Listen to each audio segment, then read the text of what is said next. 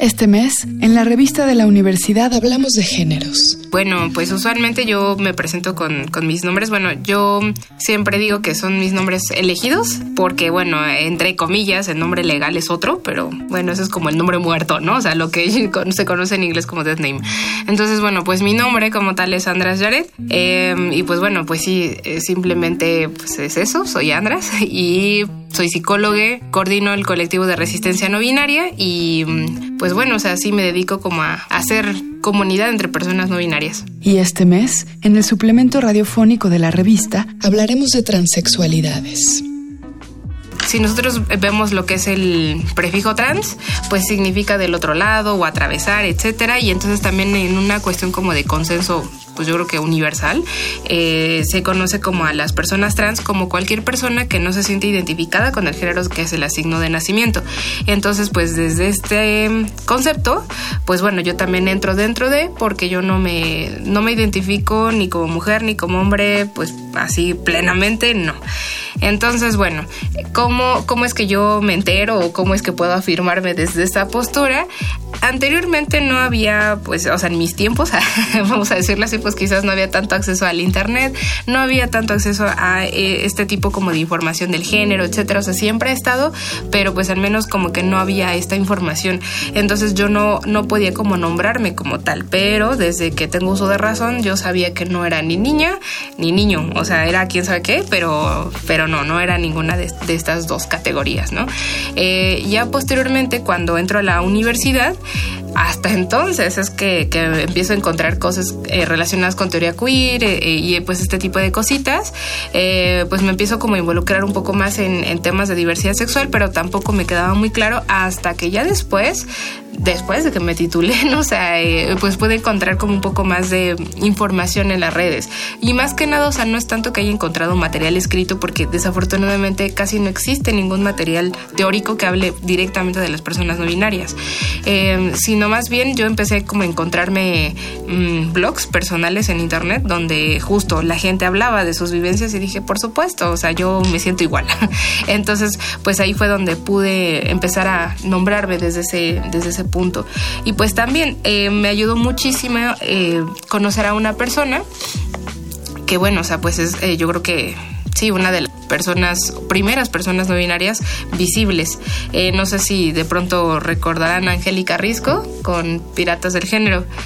esto ya tiene años, o sea que será como cinco años más o menos y ella me dio muchísima luz porque justamente fue quien empezó a hablarme, o sea, no específicamente de personas no binarias, pero justo fue como reforzar que pues yo no estaba mal de mi cabeza y que sí existían personas que no nos identificábamos ni con uno ni con el otro o no plenamente y pues a partir de ese momento pues me pues sí, o sea, sí me quedó muy claro de dónde pues a qué identidad yo pertenecía, ¿no? Entre los polos binarios que representan el hombre y la mujer, lo masculino y lo femenino, hay un montón de matices. ¿Cómo es una persona no binaria? Pues de muchas maneras. Andras trabaja en resistencia no binaria, donde también ayuda a otras personas a encontrar su identidad entre las múltiples, infinitas posibilidades del género cada transición es completamente válida y completamente distinta, ¿no? O sea, a otras. Y claro, habemos personas que, que, desde que estamos, bueno, más bien desde que tenemos uso de razón, nos queda claro ciertas cosas. Sin embargo, es que también se vuelve complicado nombrarlas porque no existen las palabras suficientes como para nombrarlas. Pero habrá otras personas que justo, ¿no? O sea, se dan cuenta en algún punto, ya sea temprano o vamos a decirlo así tarde, ¿no? Eh, digo, nunca es tarde, pero por así decirlo. Entonces, el tipo de personas que llegan a resistencia no binaria justamente están en ese tipo de, situaciones. Usualmente la gente que llega, llega preguntándose, bueno, ¿qué soy? Un poco en este sentido quizás deshumanizante, porque así también la sociedad nos ha hecho pensar. O sea, poniendo el ejemplo de que si tenemos una apariencia muy andrógina, en la calle, pues de pronto la gente no te pregunta, o, bueno, no, no se cuchichea entre sí, ¿quién es? No, sino más bien te dice, ¿qué es? Así como deshumanizándonos y pensando que somos quién sabe qué cosa, ¿no?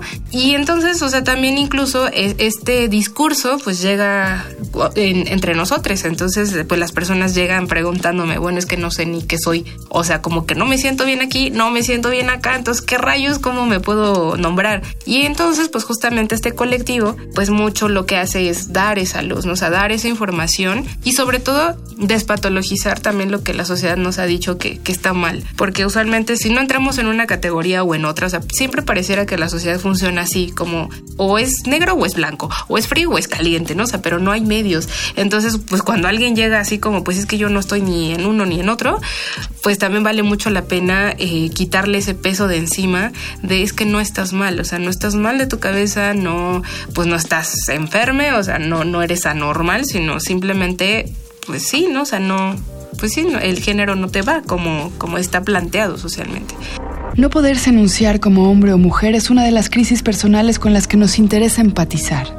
Superar las categorías o las etiquetas que impone una sociedad respecto a quiénes somos individual y colectivamente es ya una revolución hacia la honestidad. En este contexto, debemos aprender que el género se construye si nos salimos un poquito de la cultura que tenemos al menos aquí en la Ciudad de México y nos vamos, por ejemplo, a Oaxaca, pues allá en Juchitán, pues podemos ver que justo se enseña o, se tiene otra cultura donde se considera que hay un tercer género y ahí tenemos a las mushes. Entonces, por supuesto que el género es una cuestión que se, que se enseña, ¿no? Que, que se aprende también. No es una cuestión biológica que, que así como que mágicamente tú naces siendo uno u otro, sino no, más bien se va construyendo. ¿Frente a quién o contra quién se posiciona el grupo Resistencia No Binaria? Para empezar, el Estado, ¿no? O sea, el Estado también, todo lo que o sea, las leyes, todo lo que hacen papelitos, ¿no? Todo, justo es demasiado binario, ¿no? O sea, ustedes lean cualquier ley y pues es como mujeres, hombres, de repente le han llegado a cambiar personas. Uf, ¿no? O sea, ya es como un super cambio. Pero, o sea, desde ahí, desde la legislatura, eso es una de las cosas. Pero por lo tanto, no sé, si, si el Estado ya lo maneja así, pues entonces también nos queda claro que la educación también es súper binaria porque ahí está, ¿no? O sea, hay escuelas que siguen siendo solo para niñas o solo para niños o mixta, pero no considera que existe más allá de eso, ¿no? Pero además también, si nos vamos a la parte médica, en la parte médica tampoco se nos toma en cuenta, ¿no? O sea, personas no binarias no estamos presentes ahí, pero también, o sea, esto puede como afectar incluso pues en, en lo que es lo laboral, ¿no? O sea, porque en lo laboral, de todas formas, o sea, cuando uno va a pedir un trabajo, pues lo que se exige es cierta apariencia demasiado binaria entonces tampoco estamos presentes ahí. O sea, realmente, pues sí, luchamos y resistimos ante prácticamente todo el sistema que piensa que no existimos o que nos invisibiliza y dice, no, es que eso está mal. Entonces prácticamente pues, es todo. ¿Cómo se explica la identidad no binaria a quien no puede comprender o aceptar que un ser humano no se identifique con su sexo biológico o con el género que se le asignó al nacer? Se nos obliga o, la gente está esperando a que justamente porque nosotros somos distintos, entre comillas, les expliquemos, ¿no? O sea, como que nos ponen una gran responsabilidad de, bueno, si tú eres diferente, entonces tú tienes la obligación de explicarnos. Y es como, híjole, pues como les digo que cada persona pues es responsable de, su construcción de saberes, ¿no? O sea, bueno, eso es por un lado. Y pues sí, ¿no? O sea, que, que claro, si nosotros estamos en disposición, pues también tenemos estos conocimientos y queremos, se los podemos como compartir, pero que, pero que no se sienta que, que, estamos obligados a hacerlo, ¿no? Porque no es nuestra obligación. Ahora sí, ¿no? O sea, ya como cerrando esta, esta como nota mental. Mm. Em, creo que también aquí es bien importante crear memoria y es como esta memoria colectiva que, que, se ha derrumbado con todo este sistema blanqueado. Yo para poderles explicar a personas que, que pues en la vida se les hubiera ocurrido esta parte, yo primero como que me remonto a otras culturas y les digo, bueno, o sea, les pongo ciertos ejemplos como de, ok, si hay muchas personas que, que tristemente no conocen pues culturas de aquí de México, pero yo se las menciono, ¿no? O sea, simplemente esto que les comentaba un poco de, de las mushes, como, ah, bueno, ¿conoces a las muches en Oaxaca? ¿No? Y entonces comienzo como a, explicar esta parte. Bueno, pues las muches no son ni hombres ni mujeres, ¿no? O sea, culturalmente se, eh, eh, se considera que es un tercer género. Ellas no se viven exactamente como mujeres porque no lo son. Entonces es como empezarles a dar algunos ejemplos con respecto a cómo es que otras personas en el mundo alcanzan a vislumbrar otras identidades. Y esto nada más es como para contextualizar que esto que voy a explicar no es una moda, no es un juego, no es una etapa, no es una idea millennial que nos sacamos de la manga, no. Y también igual, o sea, me gusta mucho eh, mencionar incluso a deidades que, que, pues justo son deidades no binarias. Por ejemplo, aquí, o sea, bueno, perdón, eh, me regreso mucho a nuestras raíces porque me gusta mucho hablar de eso, pero pues teníamos una deidad mexica, si no me equivoco, que, que se llama Umeteotl y pues era, se le conocía como el señor y la señora de la luz y de la, de la oscuridad, ¿no? O sea, de, de la, del día y de la noche. Entonces era una deidad dual que no, no era, vamos a decirlo así, mujer en algún momento de su vida y luego hombre en otro momento. No, eran los dos al mismo tiempo. Y eso, si lo vemos pues en otro sentido como analizando dentro de las identidades no binarias, pues viene siendo una persona bigénero, ¿no? O sea, una deidad bigénero que ya está rompiendo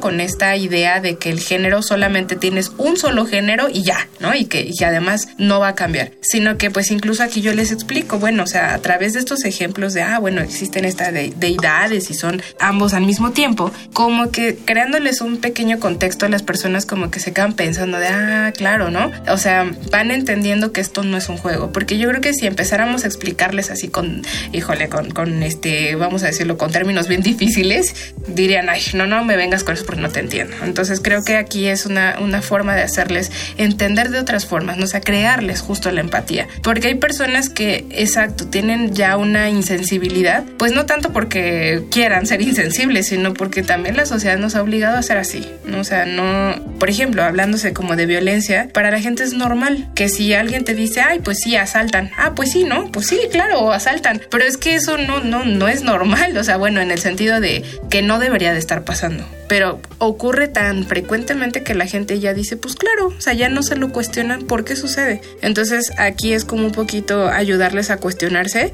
Bueno, yo siempre les digo así como en broma, ¿no? O sea, de ya después de que les explique pues todo esto de las culturas y cosas así, de cómo es que se vive el género, les digo, ven cómo somos bien cuadrados, o sea, solamente son dos opciones, pues qué aburrido, ¿no? Entonces creo que también incluso apelar al buen humor y, y esto, o sea, ayuda a que las personas vayan entendiéndolo. Y digo, pues así justo me identifiqué con lo que tú me preguntabas de cómo se lo diría a mi papá. Híjole, o sea, yo también ahí el tema con mi familia pues ha sido complicado.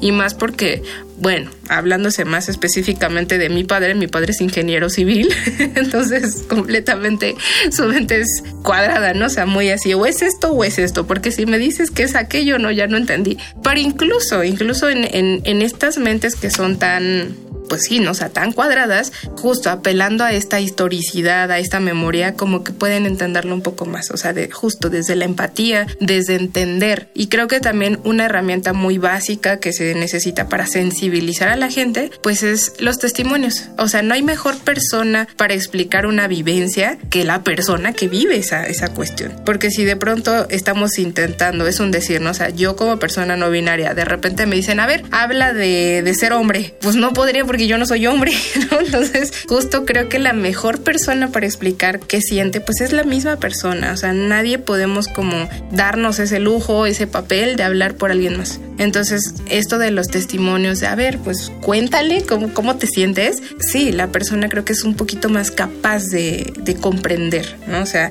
la empatía no es esto como de me voy a poner en sus zapatos porque todo el mundo tenemos un bagaje distinto de conocimientos, de, de sentires, de un montón de cosas. Pero la empatía más bien lo que es comprender que la persona está experimentando una emoción. Todo el mundo hemos experimentado todas las emociones, por lo menos una vez en la vida. Y sabemos lo que significa estar feliz, sabemos lo que significa estar triste, enojado, etc. Entonces desde ahí es como, ah, ok, ¿no? o sea, aunque yo no entienda por qué lo estás, pero sé cómo te sientes. Eso es la empatía. Llegamos al fin del programa, pero si quieren involucrarse más, hay muchas organizaciones dentro y fuera de la Ciudad de México donde pueden acudir para conocer sus proyectos, saber qué están haciendo y qué hace falta. Para leer más sobre género, les recomendamos los artículos Reflexiones expansivas de María Iris Flores y Adiós a la homosexualidad de Wenceslao Bruciaga. Ambos textos se encuentran en el número de este mes de la revista de la Universidad de México. Consúltenla en nuestro sitio web www.revistadelauniversidad.mx y en Twitter y en Facebook nos encuentran como arroba revista-unam. Suscríbanse a la revista para recibirla mensualmente en su casa y suscríbanse a este programa en su plataforma favorita de podcast. Gracias a Yael Vais, Miguel Alvarado y Andrea González. Yo soy Elvis Lisiaga. Hasta pronto. Este programa es una coproducción de la revista de la Universidad de México y Radio UNAM.